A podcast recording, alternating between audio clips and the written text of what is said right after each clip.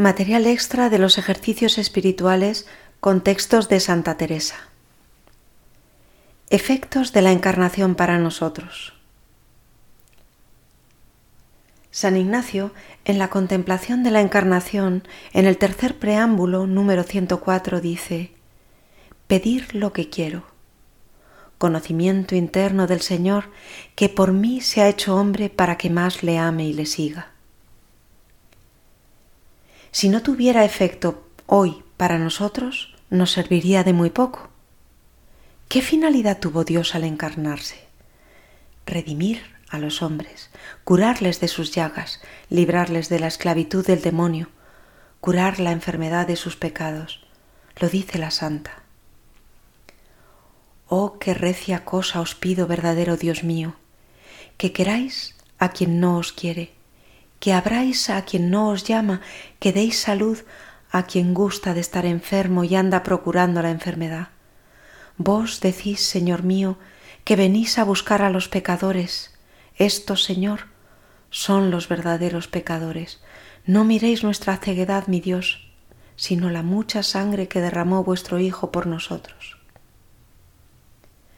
Dios encarnó para salvar a los hombres y reconciliarnos con Él. En el credo confesamos, por nosotros los hombres y por nuestra salvación bajó del cielo y por obra del Espíritu Santo se encarnó de María la Virgen y se hizo hombre. El Padre envió a su Hijo para ser Salvador del mundo. Ya yo veo, esposo mío, que vos sois para mí. No lo puedo negar. Por mí vinisteis al mundo. Por mí pasasteis tan grandes trabajos por mí sufristeis tantos azotes. Dios se encarnó para hacernos partícipes de su naturaleza divina, para emparentar con los hombres y hacerse hermano nuestro. Oh cristianos, cristianos, mirad la hermandad que tenéis con este gran Dios. Conocedle y no le menospreciéis. Nos eleva nuestra grandeza humana porque, al hacerse hombre y al compartir la nuestra, nos hace imagen y semejanza suya. Somos no solo hermanos, sino miembros del mismo cuerpo del que Él es la cabeza, consanguíneos con Dios, han dicho algunos santos padres. También he pensado si la esposa pedía aquella unión tan grande como hacerse Dios hombre, aquella amistad que hizo con el género humano.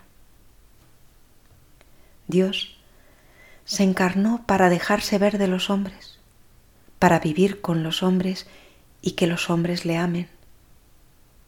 El Verbo se hizo carne y habitó entre nosotros. Por la encarnación, el Hijo de Dios es el Emanuel que significa Dios con nosotros.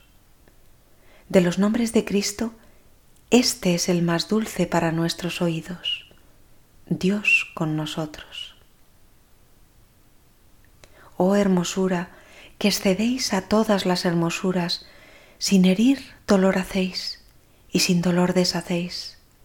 El amor de las criaturas, oh ñudo que así juntáis, dos cosas tan desiguales, no sé por qué se os desatáis, pues atado fuerza dais a tener por bien los males, juntáis quien no tiene ser con el ser que no se acaba. Sin acabar acabáis, sin tener que amar amáis, engrandecéis nuestra nada.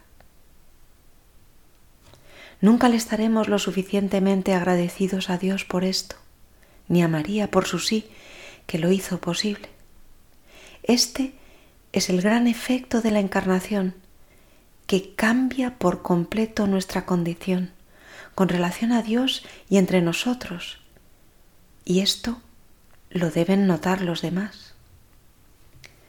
Cuenta Malcolm Muggeridge, anglicano converso, la Madre Teresa de Calcuta ha sido una de las personas que más influencia han tenido en mi decisión final de ingresar en la Iglesia Católica.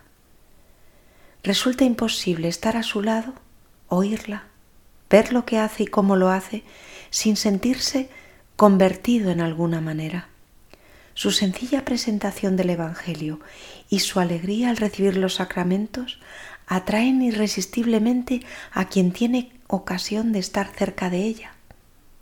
Ningún libro de los que he leído, ningún discurso, ninguna ceremonia, ninguna relación humana o experiencia me han acercado tanto a Cristo ni me ha hecho tan consciente de lo que la encarnación significa para nosotros.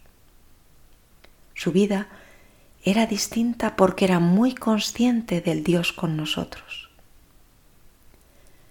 San Ignacio en el coloquio, en el número 109, dice, a la Madre y Señora nuestra, pidiendo gracia según lo que sintiera en mí, para seguir e imitar más al Señor nuestro que acaba de encarnarse.